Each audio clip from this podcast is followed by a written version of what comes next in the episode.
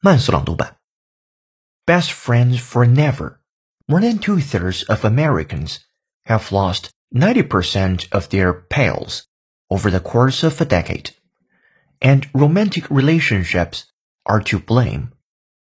They say friends are forever, but as it turns out, that old adage is actually not quite true. More than two thirds of Americans say they have lost at least 90% of the friends they had 10 years ago.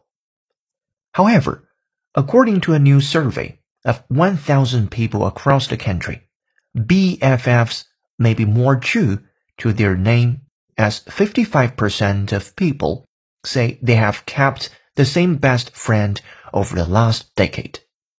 The poll also shows that you lose more friends when entering into a romantic relationship than when living one. 本节课程就到这里，浩浩老师恭喜你又进步了。